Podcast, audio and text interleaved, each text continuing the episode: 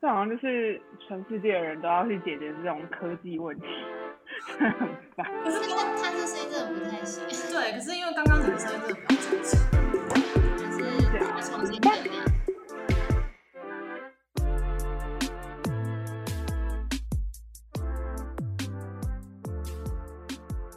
今天很难，明天更难。准备好你的生存计划，让我们一起少踩些坑吧！欢迎收听《生存计划》，Project Surviving，我是伊娜。我是伊莎，嗨，依然远端的我们，对，就大家还是继续那个，不好意思，那个音质如果上面还是有点问题的话，还是请多包涵。我们过几集可能会越来越好，我们会研究出一个更好的方式，让我们的声音音质会提升。更加美妙。对，好的，那今天我们是要直接就进入主题吗？当然啦、因为因为我们对，很大家有感觉到我们讲话就有一种好像很尴尬的感觉。首先，因为我们太久没录音了，所以我们刚才又忘记怎么讲开头了。对，其。次，其次，我们是要欢迎我们今天的大嘉宾。耶这是我们第一次请来的嘉宾。对，因为我们其实一直很想要，就是借由我们这个平台，去跟大家分享我们就是不管是在零售的工作嘛，或是一些海外的工作的一个一个状况。所以呢，其实我们就是要邀请我们的前同事，没错，我们前同事。对大家好，哦耶，他 自己自己自我介绍，那我们自己出场太棒了。对，哎，我们要怎么称呼你？就是你看你想要就是用本名或是我叫做薛啦，H S H E I L A。虚啦，OK，好，今天是虚啦。因为我怕我讲了不小心讲了别人坏话，所以我也是需要隐隐藏一下身份对，，OK OK，可以的，好。OK，好，那你需要不要先帮我们做个自我介绍？可不可以让我们知道一下你现在的这个工作背景？嗯，大家好，我算是跟那个伊雪还有伊娜是前同事的身份，对对吧？对的，对对对，然后我现在到台湾这边工作。那我从以前到现在都是在零售业工作。那目前我在台湾的话，是在台湾的一间日商的便利商店总部做 PM，也就是专案管理的工作。那主要的工作是做 PV 商品的开发跟 App 的新商模的运作，这样子。OK，哦，OK，所以是 P 嗯哦，就是我们热爱的自由品牌这一块。没错。我们刚才提到说，其实他是我们的前同事，但是要先介绍一下是在哪里的前同事。我们是一起在上海工作的时候认识的。我们是在福州工作的时候认识，那我那时候在上海，我们是远端的同事。对，然后到上海之后才变成，哎，上海之后好像就不是同事了，是？对，但是我们还是每个月会有一两次的见面时间，因为我们常常去福州那边出差。啊，对对对对对，那个时候还是经常会从会看到从大上海来的朋友，对，那当初我们有一群台湾人一起去这一间公司工作，嗯但只有我跟另外一个同事，我们两个是被派到上海，然后做人事相关的工作，然后其他人是在福州这边。对对，或是什么重庆啊、成都这样。当时我们一群台湾人是这样子相遇的。那你可不可以先分享一下，为什么当初会想要去大陆工作？我记得你好像也是跟我们一样，就是研究所一毕业就去了，对不对？对，那我会想去的原因是因为我在读书时期，我有去大陆做交换学生，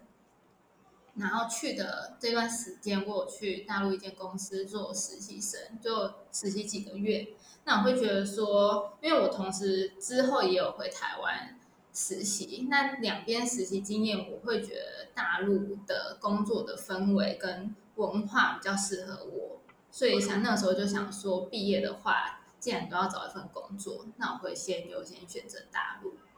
那当初我会选上海，是因为我觉得北京真的太冷了，但是以跟台湾一样的纬度的话，一样很容易下雨。嗯那我很不想要一直待在容易下雨的地方，因为鼻子过敏就会很严重。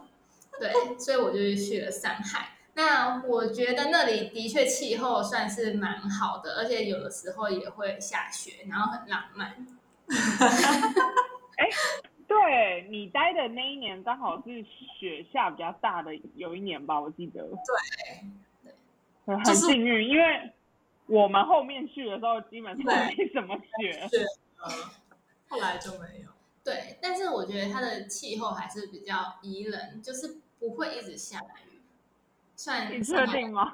但是冬天真的很冷。我也觉得很冷，我真的也是很受不了上海的低温。对啊，对，可是的确没有这么潮湿啊，相对台湾来说对。对对。哎，我好奇想问你，刚才说你去实习的时候，你觉得那边的工作环境跟文化你比较喜欢？当时你遇到的状况是什么样子，让你会喜欢上那边的环境跟文化？我觉得我在台湾实习的时候，我常常听到同事就是正职非常喜欢抱怨主管跟 同事之间的小八卦，嗯。但是在上海实习的时候，的确那会有一种整个公司都欣欣向荣，觉得前途一片光明的感觉。那我后面真的去工作之后，我觉得的确有这个这个感觉，嗯。是因为说大陆的确发展比较快，嗯。所以他们扩编以及他们往外扩事业发展，然后整个经济起飞，让所有的同事都会觉得说，哎，未来好像一片光明。嗯。那的确，升迁也速度也比较快，薪资调整幅度也比较高，所以他们有这种感觉。那台湾的话，其实台湾已经在一个经济水平算是逐渐趋缓的嗯。时段了，对，所以台湾人就是会觉得说这是一份工作，然后会觉得说工作跟生活应该是要那个 balance，分对对对，对对对，然后应该是要取得一个平衡，但是在大陆的话，他们会觉得说我努力付出，我为公司付出，公司会带着我一起成长，这样子。了解。嗯，OK。我觉得既然你都讲到，就是就是，其实你在大陆跟台湾有很多这种工作上的差异，我觉得你你也很适合可以跟我们做一些分享。那我们可不可以就是从不同面向，我们来大家一起回想一下，我们有什么一些不同的看法，可以来讨论看看。我觉得先从那个吧，身旁的同事来说好了。你们呃，像像你自己觉得说有什么不一样的差异吗？不管就是各种可以分享。我觉得同事的话，如果是个性，因为我们那间公司算在，呃，虽然我在上海，但是其实我们的同事很少上海人，嗯大部分都是外地人。那其实我觉得大陆人讲话真的是非常的直接，那骂人也是非常的难听。就是大家都说要对事不对人，但他们不是这样子，他就是批评你的时候，从你的生活到你的整件事情，就是会连贯很多事情一起骂这样子。但他们比较直也是真的，他们骂完你之后可能就忘了，那你可能自己会，如果你是刚毕业生，你可能在那里自己受伤，可是。台湾人的话，主管或者同事，其实他真的是对事不对人。他讲完，他真的是针对这件事情你做的好或做的不好，有什么问题去跟你沟通，但不会用骂的。OK，那我想问，既然你都这么说，哎，我要先补充一下，我们之前大家一起待的那间公司是一个民企，所以就是比较是大就陆企的。现在我待待的是外企，所以我觉得就是陆企跟外企其实文化上面也有很大的差别。我们大家可以再补充一下，就是有点不太一样。但是你刚才讲到说你有的就是可能那种刚毕业去，然后被骂到就是伤到玻璃心，是不是？你有没有可以记得 哪一件事让你真的是觉得，哦受伤害，我想要行李打包回台湾的时候，有没有那个 moment？我觉得说可能，嗯，大陆人对于台湾人的期望也比较高，所以我们当初有一批人去大陆的时候，他们对于我们台湾人的期望是非常的高的。他们觉得说，你们既然是台湾人，你们应该要做的似乎不像一个毕业生就应该要做的事情。他把你想象的太高了，他觉得说台湾人应该是在很高的一个水准。但殊不知，我们那一批去的人，其实很多都是毕业生，业对，所以你会经历很多毕业生会经历的事情。嗯嗯，但他觉得他会把我们的程度摆比较高，给我们的一个期望值比较高。对，那我后面之后我做人事其实很短，只有做半年，然后我就转到就是公司内部轮调，然后转到行销，就是营销部门这样子。那其实营销是跟业绩非常挂钩的一个单位。所以只要业绩不好的时候，他就会骂你骂的很难听，然后会说：“哎，你跟旁边那个服务生啊，或者什么的差别在哪里？”就是，嗯，或者是他会，就是会直接说骂你说你是猪哦，你是白痴人身吗？攻击，，对，这样。但我可能是我回台湾，我是待日商，所以他绝对不会骂你 是猪嘛，因为他怕被大家都怕被告。对，就台湾人你很容易，可是，在大陆不是，他会觉得这很正常。嗯，嗯，好，我们要补充一下，我们外企没有，且不可能骂你是猪，他们也会怕被告。不是一片祥和。对，哦，你但好像让我有点回到那个以前的生活的感觉。当然，我也没有到被骂哭啦，但就是感觉就是那时候就有点身心灵。哎，我想起来，我好像有次被骂到哭，是不是？哦，你有一次电话被就是讲完之后，可能情绪才上来。我也是有，我觉得我觉得有这种感觉，嗯，但就是怎么说呢，会成长啦。就是对毕业生来讲的话，其实刚毕业你这份工作的话，其实是可能是蛮快速的一个成长的一个这种化学作用吧。对，嗯，但我觉得两边又不太一样。像大陆人骂你，他一次可以先念再骂，骂完再念，所以他可以讲三小时。台湾主管念你，他是针对事情讲，所以事情讲完，他要你改进，以及他要看到成效。他骂讲你可能跟你沟通十分钟就结束了，嗯然后叫你出一个报告，或是后面要怎么去做改进。嗯嗯对，那大陆人不是，他会从念骂再念再骂，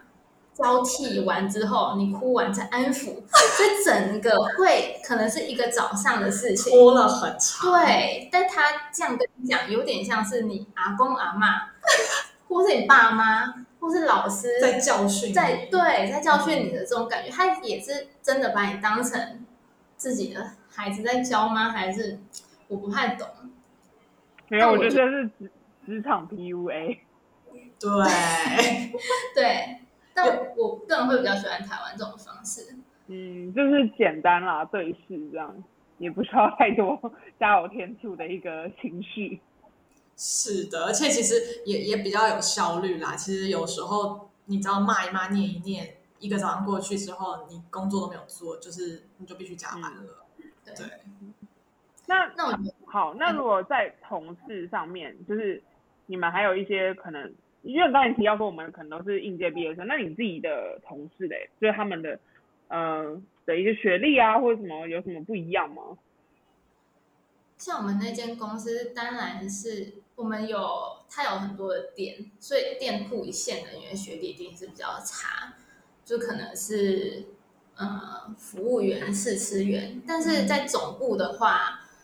学历应该要比较好。我那个时候是这么觉得，但是其实不然，就很多是慢慢做上来的人也有，因为大陆人真的太多了，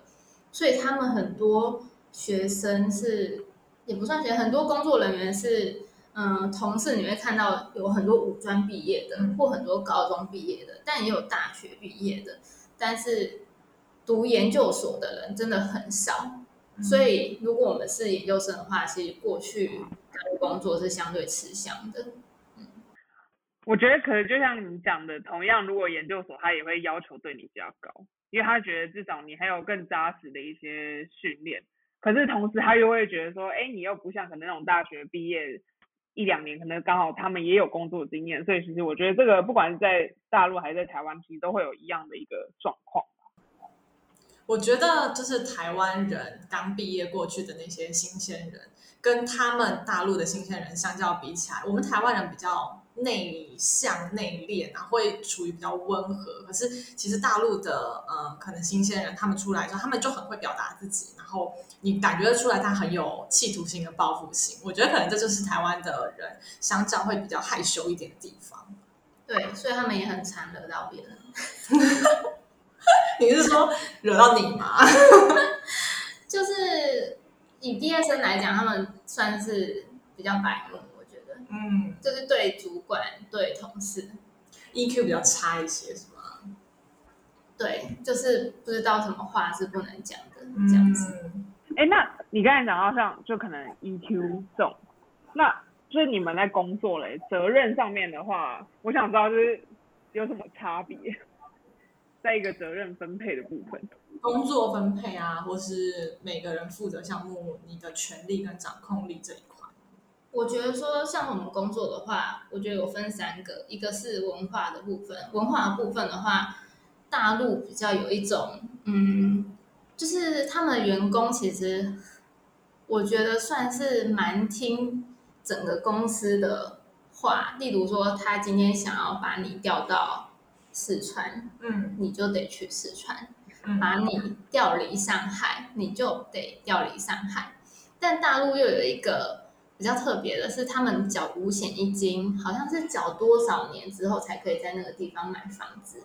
嗯，对。那有些人就会必须被强迫断缴当地的五险一金，那可能会影响到他买当地的学区房，或者是他的保险。嗯，那。可是他们好像都觉得说，公司就派我去哪里，我就去哪里。那我的同事很多男生就这样子妻离子散，就小孩就是在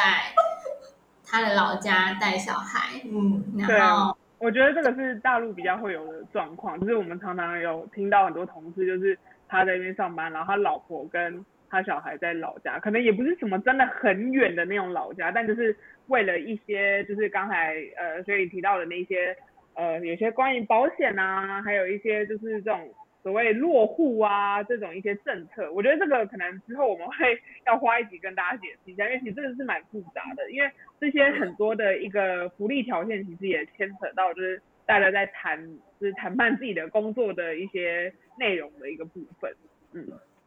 对，那让我比较惊讶的是，我们很多人在上海工作，有一阵子要内部轮到的时候，很多人被派到。例如，嗯，广东、福建、广西，或者是重庆、四川以及二线城市，那很多人都还是去了。嗯，可是如果相较之下，台湾像我现在在台北工作，今天如果主管跟我讲说，哎，你去云林哦，或者去台东哦，但我不知道你什么时候回来，嗯，那我可能会选择跟他说不要，而不会像那些大陆人就直接嗯。你叫我干嘛就干嘛，对对对对对，所以我觉得在这一部分，他们反而比较有向心力。那，嗯，在责任方面的话，我觉得大陆人比较喜欢，就是他们没有这么的权责分明，然后也没有。这么容易与别人合作，那就会有一个问题，就是当事情做错或是有问题不符合大家的期待的时候，他们就很容易推卸责任、甩锅、甩锅。对，现在是甩锅，很久没听到这个，在台湾是不太会有这种问题的。那大陆甩锅呢？他可能甩给供应商是最常发生的事情，就是先怪给别的公司的人。第三方。对，这是最容易的事情，因为反正他又不在这个场域。就是先甩给供应商，第二就是说谁的话，大家也不知道这种。是，顶多以后别合作。尤其像我们这种零售，供应商非常多，但是第一个到人就是先甩给供应商，第二个就是甩给其他部门的人，然后接下来就是甩给下属。那我觉得，我觉得最不对的地方是甩给下属，因为你下属应该是听你的。话跟你的指示去做的事情，那他做错，你应该要去勇于承担他的错误，而不是再把责任怪给他。嗯，对。那像我在台湾工作的话，可能是因为这间公司是日商，所以他权责非常的分明。那也是如果下属做错事的话，就是连贯责任，你主管应该要担你的责任。对对，因为你下属做的事情，应该你要自己去看过。对，那我觉得这样是比较好的。嗯，我我是觉得其实呃，也不是说这样推卸责任，我是我觉得比较像是他们很会保护自己，就是不让他们自己就是受到不必要的连带责任这样的，就是他们很容易去保保卫自己的一个一个领土就对了，就是就是会比较会就是很相对比较这样啦，会有一个这样的行为，所以就是像我也是遇到过很多就是不同的一个领导，他们就会有一些就是哎，这是我们不要染，这个锅不要甩到我们，就是不要这个坑不要我们自己去踩动，他们就会有这种就是有这样的一个意识，会一直灌输我们这样。对，但这样子的话，专案就走不下去。对，就会比就会比较麻烦。对，哎，那是讲到专案，我觉得像你的工作是专案管理嘛，那你一定有很多就是跟跨部门合作的吧？对，但我觉得跨部门合作的话，像我这间公司，因为它其实非常喜欢大家从内部创业，大家他喜欢大家提一些新的 idea，所以我们常常会办一些 workshop。嗯，那 workshop 不是不只是公司部跨部门的 workshop，它可能有跨公司，例如我们跟 Line 的跨公司的 workshop，或者我们跟一些呃厂商跨部门的 workshop 这种去做一些脑力激荡。那我觉得在这部分的话，大陆好像就比较少这种事情。然后大陆如果做一个专案会踩到别人的线，这个时候他们通常都会选择，要么就是不做，要么就是我让对方死也要把这个东西拿走。对，他就是明明知道会惹到别人，但不管啊，就是他想要表现。那我觉得这可能就是大陆的狼性，嗯，就是他们的企图心。对对，但其实台湾。对台湾比较重视情感，大家觉得说人情留一面，啊日后好相见，你以后还是会跟他合作到，对，比较不会做那么死。但你讲这让我想起，我有一任领导跟我说过，就是什么你现在这样子跟他合作的不愉快，以后呢什么低头不见抬头见，有一天你们在门店还是会遇到。对，这种意识他也还是有的啦。对，部分 的人还是会这样。我觉得的确，因为我们工作的跨部门，就是我们以前经历过的那个工作跨部门很大，因为上至你在公司总部，然后下至你到。各个门店，然后因为我觉得就是我们的前公司呢，那个体量也蛮大的，所以它横跨的这个部门，然后以及区域也很多，对不对？而且我相信就是我们都有处理过，就是在这个呃超市的一些行销工作，其实光是横大陆这种横跨各区域、各省区域，这个整个执行的一个过程内容都是蛮繁杂的，就是。每个区域有你自己要去负责的人啊，然后你要去怎么抓到人家的喜好，要去怎么就是找更好的谈判这样的，所以其实这个跨部门工作的确是一个蛮蛮耗时耗力的一个部分。对，尤其我觉得像是我们零售都有分成总部跟地区，那你要怎么把总部的指令传达到地区，以及你总部的指令是不是正确，符合地区需要？那如果你有问题的时候，你总部的人是不是可以真的站出来道歉，或是站出来去解决？那我觉得在大陆的话，他会觉得说，老板指派的无论对错，我都要做。然后总部的指令就是圣旨，你下达出去，我只看你有没有执行。嗯，那只要即使我是错误的圣旨。我还是会看哪个区做好，然后跟做不好区域说，那你怎么没做好？但我觉得这是非常不符合人性。那可能我是这一间公司是日商，是便利商店，里面有很多加盟组，所以不是每一间都是直营店。嗯那大部分都是加盟组的话，我们必须要尊重加盟组的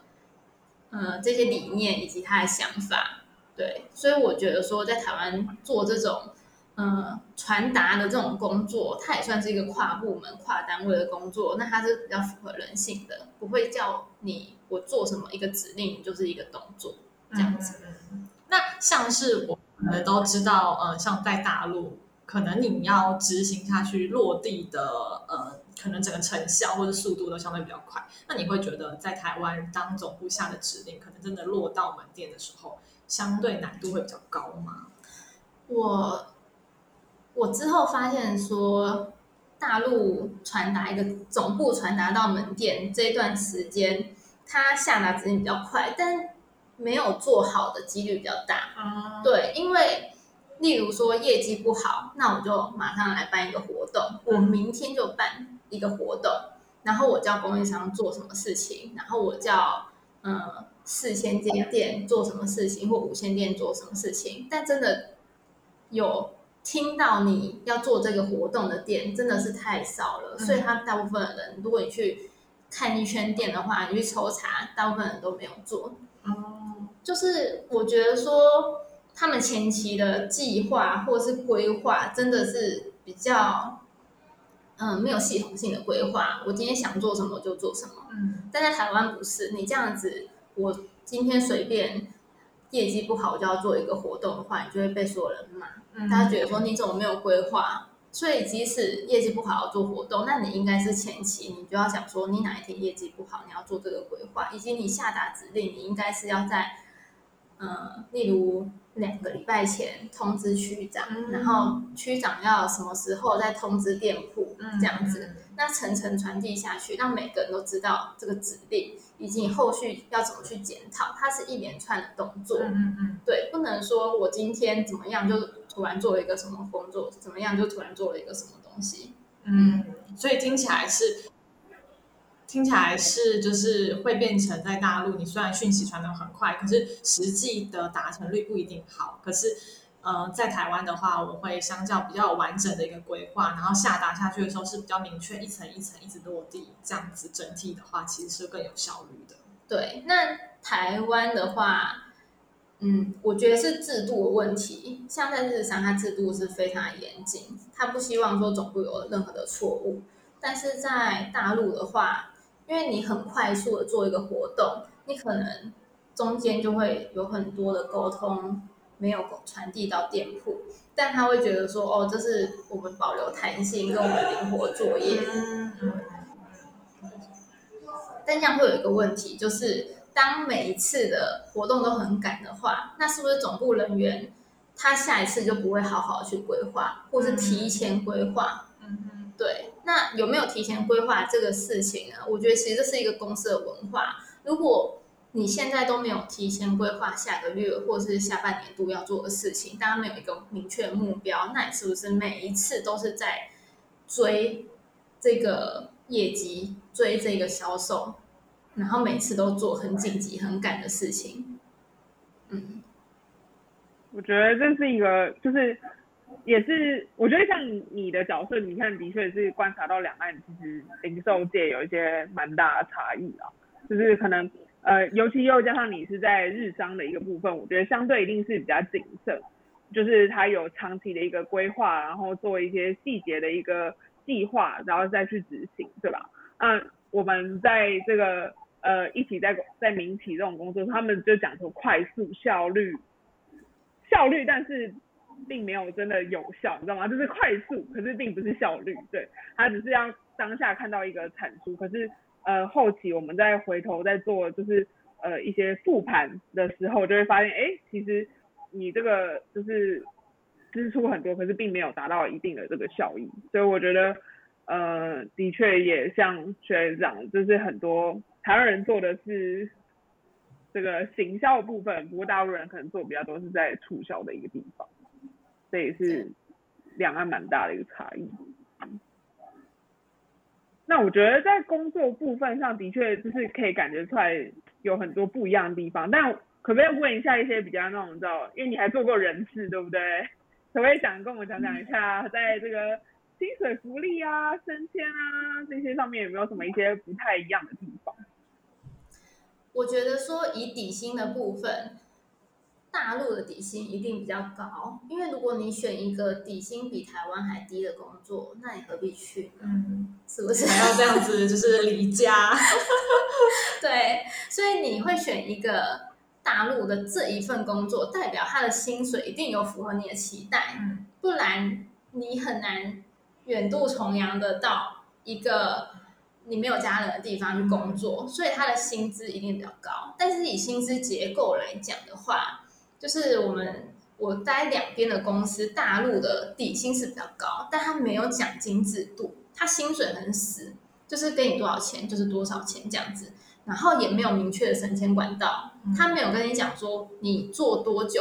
你的薪水会帮你调，他只会跟你讲你做得好，我会帮你调，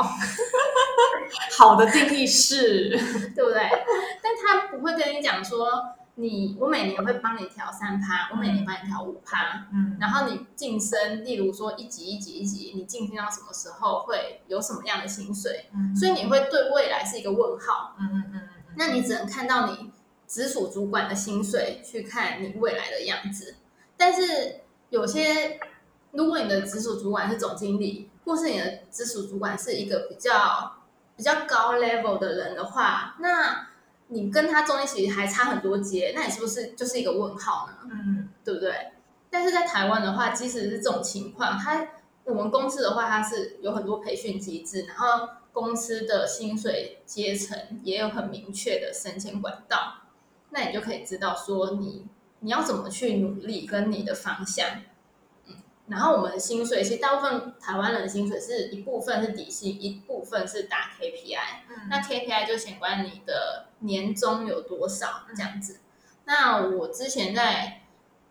上海工作的话，他没有跟我讲我的年终有多少，然后我年终拿到了几千块钱这样子，然后我也是一个问号，怎么会有这一笔钱？就问我的主管，他跟我讲说，哦，就是当小主管都有这个九千七的年终，他也是九千七，每个人主管都是九千七。没有区别。对，那我就是更问号了，因为对我来说，好九千七，那难道领三万人民币的主管也是九千七？他说对啊，那你赚到了。对啊然后然后我就我其实觉得蛮惊讶，因为台湾的年终的话，的确每个人是差非常多的，是他是用倍数去乘，嗯嗯嗯那都是乘以底薪，然后再乘以什么，所以我觉得大陆这个这个奖金的制度，可能我们在总部店铺的话，它有一定的考核机制啊，但是总部的这个考核机制，我觉得相对没有这么的直观。这边我补充一下，其实后来因为就是不管是我们之前在这个民企，然后我们有一些可能之前的前同事啊，或者一些合作的一个呃朋友，他们可能也都在那边。然后其实我听他们说，他们其实有就是那种可能一年到两年的时候，会有突然开放一段时间给你去争取你自己的升职。那在大陆这边叫述职。然后我之前有看过我朋友他那个述职报告，他的述就是那个叙述的那个数嘛。然后他们就是要开始就是要讲，就是你这整年做了什么样的一个呃专案啊，还是有什么呃可能有什么这些成长啊，然后我给公司带来什么的一些一些增长啊什么之类，就整个然后去跟他的一个经理报告，然后他们可能就会有评估说，哦，那你是不是可以升职？你可以升职的话要加多少？就是多少趴，他们会再去谈。可是好像公司就会有一定的一个趴数，就是可以大概成长多少，所以是民企的部分在这样。那如果是像外企的部分的话，其实呃外企的话就是会做比较呃一个稍微比较详细的一个，就像 KPI 的一个考核，就是可能每家公司有自己的一个年度考核，然后我们也是会针对就是这种考核呢去做这个呃每个每一年的一个年终的发放。那他可能年终发放参考的比例，还有参考说，哎，中国区赚了多少钱，然后呃美国的总公司赚多少钱，然后是不是可以去做一个给到那个奖金的发放，所以其实很不一样。而且我觉得，尤其是刚好这三四年来，我们在大陆这边刚好是碰到这个疫情的关系，所以其实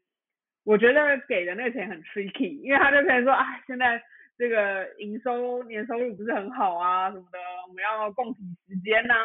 这种的。不知道你在台湾的时候有碰到吗？就是这种经济大家一起衰退的感觉。一定会有，但就是算在我们的年终上面。对，那大陆的话，因为它没有年终制，它是底薪高，所以它没有供体时间的话，就是裁员。那我觉得这一体两面啊，没有说比较好或比较不好。嗯，而且他们喜欢就是可能，比如像刚才你有提到说，可能有些人员会说要调职，调到不同的城市或是省份，然后或者是说因为就是公司目前的经济营运状况不太好，然后会有裁员这种，他们会俗称就是是一种人员优化，就是我要优化我整个公司的人员状况啊、组织架构等等，那就是可能有些人愿意就会留下，不愿意的就会，这也是一个可能他们省成本的一个方式之一。对，那我我觉得，嗯，福利哦，我觉得说台湾在算这个 KPI 的制度比较好，因为它可能一年一年打两次考绩或是一次考绩。那大陆的话，我觉得像刚刚说的这个数值，我觉得比较是以个人观点去评论他到底要不要升迁。那他有没有把握这次机会？如果没有的话，他还要再等两年吗？那会不会太久了？嗯，对不对？嗯，那台湾这就比较有人性。那如果像大陆数值，如果你那次报告不理想，那还是两年又不用调整了。就可能你就不知道下一次的机会是什么时候，所以你可能得把握好这次机会，好好表现，好好的去呃去报告。对，那台湾不想让这种事情发生，因为这样子是不是大家都在考打 KPI 前才要努力，嗯，对不对？所以他台湾人就是喜欢常常打 KPI，以及把年终发很很多次，有没有？发很多次，就是分很多次发，三节让你哎、哦拿到之后好像可以离职，哎过两个月就好像要等一下，又可以拿到，那你是不是不想走？那大陆的话比较不会有这种这种操作方式啊，嗯对吧、那台湾比较有，它也是算在福利之一，它会把福利跟薪资把它加在一起，例如这个三节奖金就是。嗯，对对对，在大陆我们三节有时候不是发奖金，我们就是发一些礼品或礼卡之类的东西。对对，然后我觉得福利最重要的是假。那台湾我们这个公司是很遵守劳基法，就是第一年七天年假，然后第二年十天，然后这样直接、哦就是劳基法上面写几天就几天，嗯然后你没有请完，剩下的天数就是折现，嗯嗯嗯，依照你的薪水去折现这样子。大陆也有年假，好像我去那一我去的那间公司是五天，嗯，他们的那个劳基法是五天，他们的劳基法是五天，但我要请假的时候，我主管一直挡，让我每一次要请假都非常不好意思，我都要说我买买不到机票，只买到这天，所以我得请。然后或者是明明还整年过去，我可能还有四天，但他也不会让我请，他会一直为难你的这个假期。那我觉得这个非常的，我觉得不是不是很对于员工来讲的话，你会觉得不太舒服。嗯，嗯，对，我我觉得民企是真的有这个这个问题，会比较是在对假期也比较吝啬，而且我我不知道可能是跟我们工作的属性是因为零售业有关，所以其实我们其实周末是常常还要去上班，但他也没有要给我们补休的意思。对，因为我在上海是大小周，整个公司都是大小周。什么是大小周呢？就是一个礼拜你要工作六天，一个礼拜工作五天。对，可能什么双周、大大周这样子，对单周、小周。嗯，好啊，还好里面有九九六，或是零零对，七。可能大家知道一些大陆互联网的公司，他们就是所谓的九九六，就是早上九点上到晚上九点，一周上六天。零零七的话就是十十对零，零一七就是十二凌晨十二到什么？到晚上十二晚，上十二吗？就是十二点到十一点吧。对，十二点到十二点，然后一周七天，然后我我昨天还学了一个最新的一个新的词，叫夜总会。你知道夜总会是什么吗？不知道猜猜看。夜总会，哦，整个晚上都在做。没错，就是夜里总是在开会。没错，互联网互联网虽然真的钱很多，但是真的是会把身体给操坏。大家可以评估一下，就是过过水一年可能不错，但是真的是长久吗？就是又是另外一个考量。对我之前在大陆的时候，其实我觉得也算九九六，因为早上九点真的也是做到晚上九点才离开公司，回家就是睡一觉，隔天继续上班。那如果当那一周如果是小周的话，就是要上六天班，那其实就是九九六啊。那如果是大周的时候，万一礼拜六又有新开店，还是要去一整天，那不是也是变九九六？对，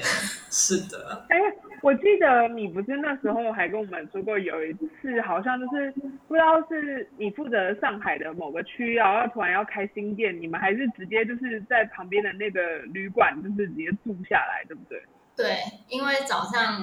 五点开业的时候要去剪彩。是早上五点哦，大家不是下午五点开业哦。对，那早上五六点开业的时候，大概四点要去准备。可是你六点一开业，门口前面竟然有一百多个人，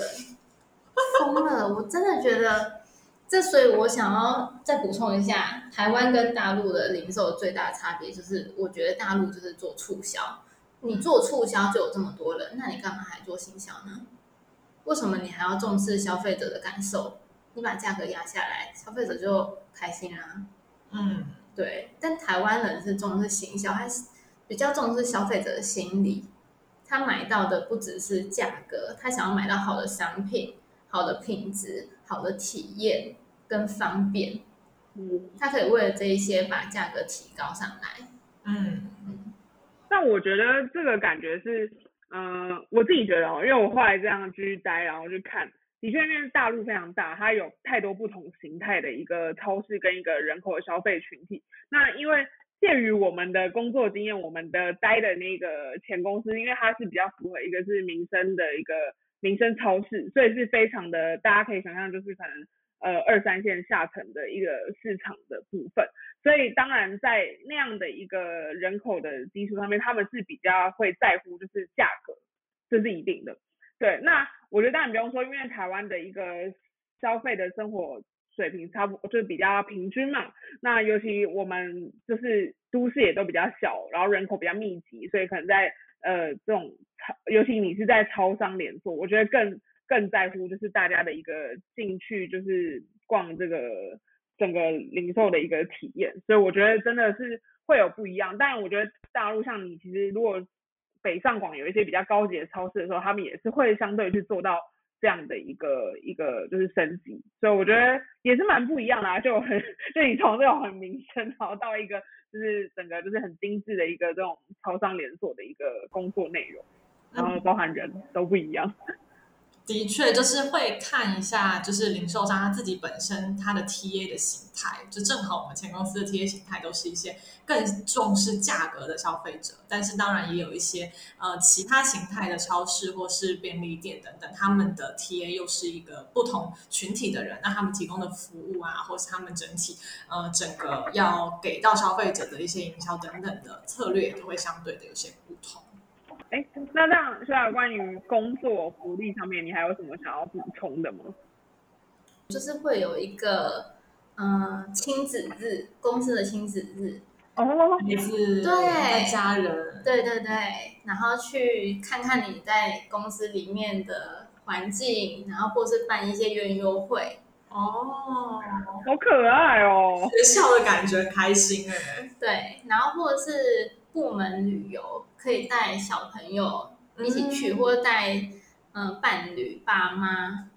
因为以前台湾记得很多部门也会去国外出国玩，对不对？嗯，那大陆我之前有参过参加过一次部门旅游，他们称为团建。嗯，那我是抱着一个很期待的心情去团建，结果那个团建没有办法，就他不是他真的就是部门的人去。然后去的时候他把你分成三组，三组 PK 跑三二十公里，然后让你就是二十公里的话，想当然一定会有体力比较好跟体力比较不好的人。那他希望在这二十公里，你们会有团队合作的机会，然后互相帮忙的机会，然后让你跑完二十公里之后，大家在吃饭的时候再讲述就是自己有多辛苦，以及在里面学习到了多少事情。但我个人就觉得说，一个部门旅游要搞得很像，就 很像还要在学习，还要在工作，这种感觉就不是很舒服。我跟你讲，真的不好意思，只有你有经历过这种，像我们就完全没有，因为我们我们到外企之后，我们的我们的团建非常的开心。应该这么说，就是呃，他们好像应该算是分两个，就团建这个是像 team building 嘛，然后他就会更在乎的是团队之间的合作，然后大家之间感情有没有就是更加凝结。那另外一个是 outing，就会比较偏向出去玩的概念，所以你那个团建真的就是为了凝聚大家的向心力 的活动。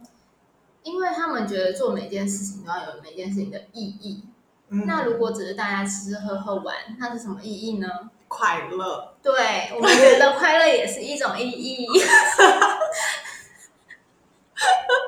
我快笑死。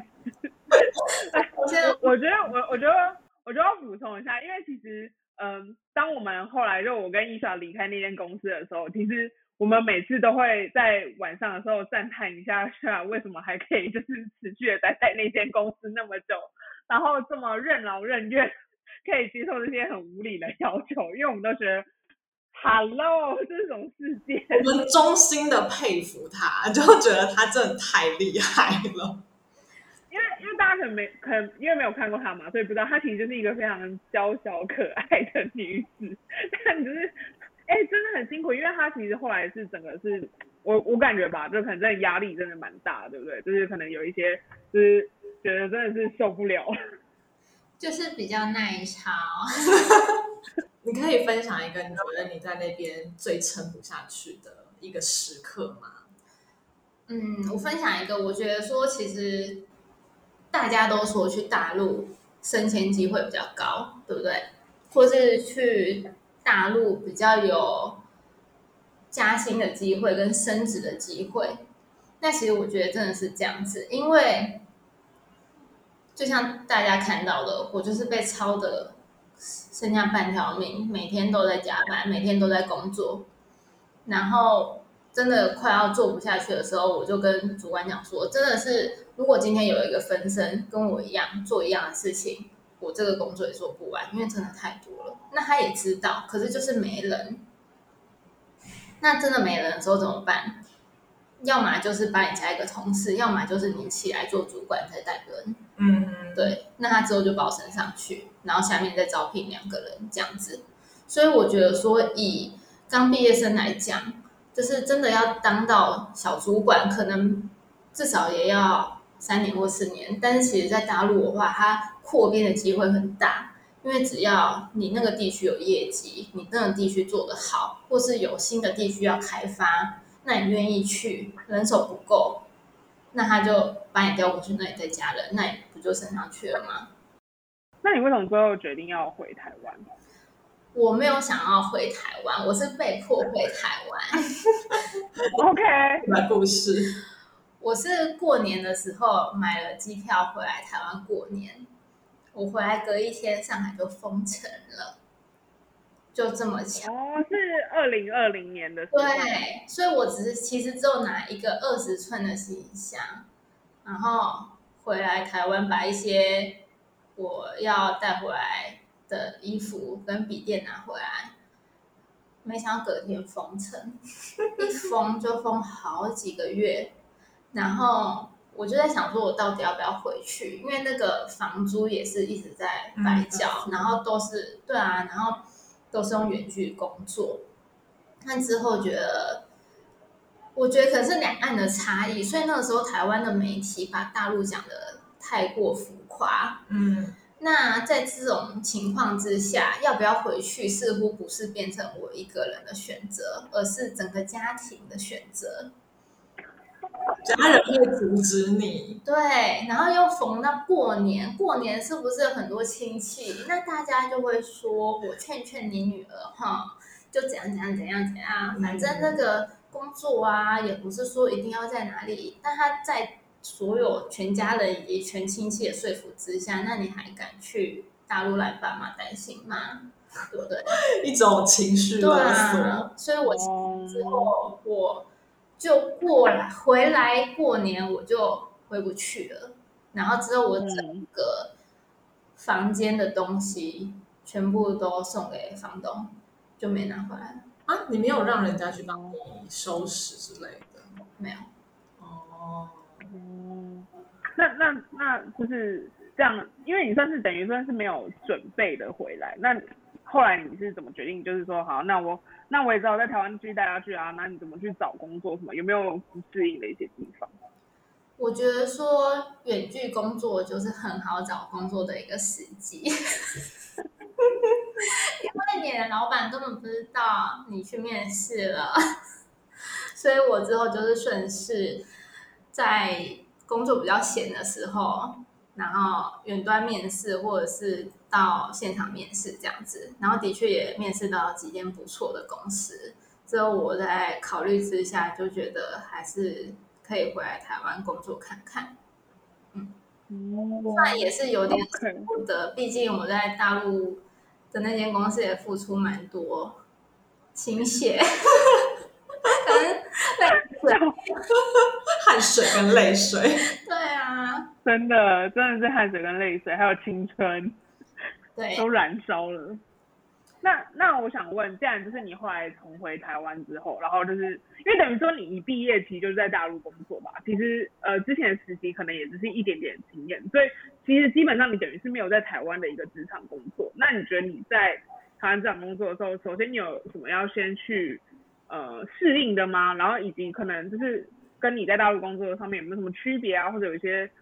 优势劣势的一个差别？我觉得说大陆的零售就是 OMO 的地方做的非常的好，就他们线上线下的融合。但在这个线上线下的融合，最重要的是大家有没有支付线上支付的这个观念。台湾人大部分用的是信用卡跟悠游卡，那悠游卡是没有办法线上支付的，信用卡是你要满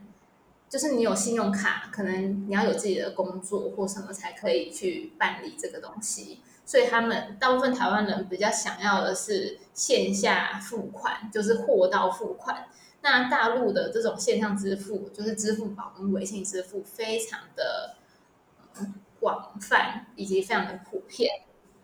对，所以他们的 OMO 是做的非常好。那我回来台湾之后，因为可能是因为疫情的关系，那现在大家也是喜欢用线上支付。那其实我觉得这个地方是非常有优势，因为你可能看到很多线上支付对于零售的影响，跟可以做很多的活动，跟很多的专案，还有跨界的合作。那这个都可以用在我后来来到台湾这间公司。所以我觉得这些经验是可以用的，感觉有点像是我先比其他人看到了一部未来的画面。嗯，然后我再回来台湾做这件事情。那我觉得不好的，劣势的话，应该说很多台湾人会听到你去过中国工作，会觉得你好像有狼性，或者是你好像比较特别。那我个人是不太会很主动的去提起这一段经验。就如果有人问的话，我才会说，因为毕竟不是每个人都可以接受。那我觉得我们工作不是就差不多讲到讲到这边，就大家可能已经有一个比较简单的一个了解，但是聊点轻松的吧。生活嘞，生活上面有没有什么一些觉得很不一样的地方？哎，有没有想念大陆的事情？大陆就是一个你待很久，你还是会发现很多地方没有去过的地方，因为大陆真的太大了。真的，尤其是很多吃的东西，你也可能也没有吃过。然后，像我之前也会看那个大陆寻奇，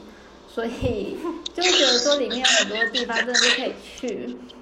OK，哎，你自己那时候都没有出去别的地方玩吗？因为这还是得说，我那个年假真的请不了。他就是在那里看得到，请不到。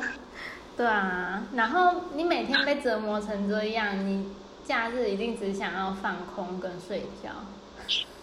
听起来有点辛苦。对啊，我连运动都买了那个健身房的课，但是我根本没有去接。这样听起来真的是，你都没有体验到一个大陆的这个广广阔、幅员广阔的一些好玩的地方。对，只有被派去出差的时候会去很远的地方，但我觉得那有点像是工作，不像是去玩。嗯，嗯，还是不太一样。对，这就扣连到我会去大陆的一大原因，是因为我去交换学生，去了很多地方玩，所以对大陆的了解以及对大陆的人事物想要更深的去探究。没想到去工作之后是一体两面。学生跟上班族还是有区别。是的，啊，真的，这个是稍微有点可惜。我觉得这也是我们来大陆工作，其实呃额外的一个 benefit 吧，就是会很希望自己可以多去看看不一样的一个景色啊，这样的，然后人文风情很不一样。对啊。那那我问你哦，你回到台湾后，生活上有没有什么不适应吗？因为我自己是每次回去都有很多不适应。我觉得最大的不适应有两个，一个是支付方式，因为台湾都用信用卡跟悠游卡，那我本身也不太喜欢掏现金，因为我觉得钱很多人摸过，尤其现在疫情。那大陆的话，线上支付是非常方便。第二个的话，就是大陆的淘宝真的太方便了，很多东西都一两天就会到货了。那台湾的话，买网购好像都要等蛮久的。那除了这些东西的话，我觉得说，这也扣连到我们工作。其实我们零售线上零售的话，大陆还是比台湾发达很多。像在台湾的话，你买线上的东西，你比较倾向买家电或是用品，就像卫生纸啊、衣服这些东西，你比较少会去买生鲜，因为你很担心说你买到的品质如果不是自己预期的，那要怎么去退货？那在大陆的话，比较不会有这个问题，因为大家都很习惯用线上去购买东西这样子。那我个人是不太喜欢去实体店，因为我觉得拿一堆东西回家就是大包小包的，提的手很酸。那大陆这个就是非常的方便。那台湾的话，它的那个免运门槛，我觉得真的蛮高，有的时候要六百或七百。那大陆的话，你反而是买一盒鸡蛋，然后几个菜也可以帮你送到家，我觉得这真的是太方便了啦。嗯，哎，那我想知道，其实像什么全联，他们现在不是，或是家乐福，他们都有有些有跟 Uber Eats 有合作嘛？这样，那呃，像这种的话有，就不知道身旁的人有开始比较会愿意用线上，然后去叫生鲜吗？像我这么懒的人，一定是会，就是我现在都用这个叫了，就像你刚刚讲的，我都 Uber Eats 或者是 f o o p a n d a 叫生鲜，但是对于那些婆妈，她们还是会担心，所以还是比较喜欢开车去大卖场一次扫货，再回来冰冷冻这样子。哦，OK，对我自己也是觉得淘宝真的太方便了，而且尤其是嗯退货这件事情，真的是一件都可以退什么的，所以就这种。当然也造成可能都有一些垃圾啊什么这样之类的一个不太好的一个生态形成，但是真的是太便利这个问题。对，但我不喜欢去大陆的实体店买东西，是因为说他们很多小店，其实你一讲话就是有一个台湾口音。那我之前有几个经验是，他们听到你是外地口音或者台湾口音，就会算你比较贵，所以我几乎不会在就是没有标价格标签的地方买东西。嗯，因为我觉得那就是非常我都我都会吃装我是那个、啊、厦门人啊。我就是装不下。我觉得也是蛮有趣的，很多不一样。好啦，那最后最后，你有没有想要去给，就是给要想要去大陆发展的一些我们的一些听众有什么建议吗？我觉得，如果你趁年轻想要去大陆工作，或者是去外地工作，真的是一个很好的机会。但不限于大陆，你也可以去其他国家看看。那其中几点比较重要，一个就是健康嘛，因为台湾健保真的是非常的方便。那如果你在外地生病的话，在大陆一定是一笔很巨大的开销，就是医疗费，让你不得不直接离职回台湾去检查。以及大陆人是不会让你请年假、请长假，让你去在那边做治疗的。嗯，那大陆的话，像台湾很多公司会有健康检查，那大陆不太会有，所以可能去很久的人，我听到很多朋友都是后面有可能是有一些生理疾病啊，或者是检查出什么什么癌症或什么的，那之后也只能辞。就离职。那第二个话是家人。其实如果如果你的工作薪资很高，高到可以带全家一起去大陆，当然是很好。但是大部分的人还是只能只身的去。那其实你一年可以回台湾几次？你一辈子可以回台湾几次是算得出来的。那就是你每跟你的家人见一次面就少一次。对，其实想起来算是蛮感慨的，嗯，嗯，但我觉得最重要的也不是说你一辈子就要待在上海啊，或者是你一辈子就要待在哪里。那其实最重要就是你的每个人的经验跟体验，这才是最无价的。因为你去异国可以看到不同的生活风貌，那你也可以有不同的观点，或者你可以看到不同的人。然后跟他们相处之后，你会有更多元的见解。我觉得讲的非常好。对啊，因为我觉得这是的确，又不是就是不要说什么哪个国家好或什么之类，因为我觉得能出去看看不同的呃世界，然后去体验体验不同的文化，就是 even 我们都是在就是我们在中国大陆虽然都在讲普通话，但其实就是真的有很多不一样的地方跟习惯嘛。所以其实也都是都是常常会有文化冲击，可是也是一些蛮有趣的经验，所以他当然还是很建议大家都可以出去看看啦。嗯，好，那我们今天就到这边喽。好的，那我们非常感谢。雪拉今天来接受我们的访问，然后跟我们分享了他在大陆的故事。那当然就是呃，每个人的故事不一样，每个人经验不一样，这些都是薛拉他自己的体验，所以就是让大家参考。好的，那我们就到这边，谢谢大家，谢谢。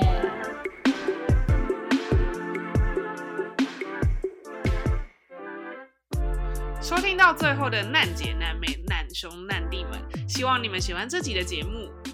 记得订阅我们的节目，并且到 Apple Podcast 和 Spotify 给我们五颗星好评，并留下你们的评论。我们也想听到你们的声音哦。更多的生活分享、零售干货，也可以在我们的 IG 看到哦。我们的 IG 是 Project Surviving，大家现在快来追踪我们，来和我们聊天吧。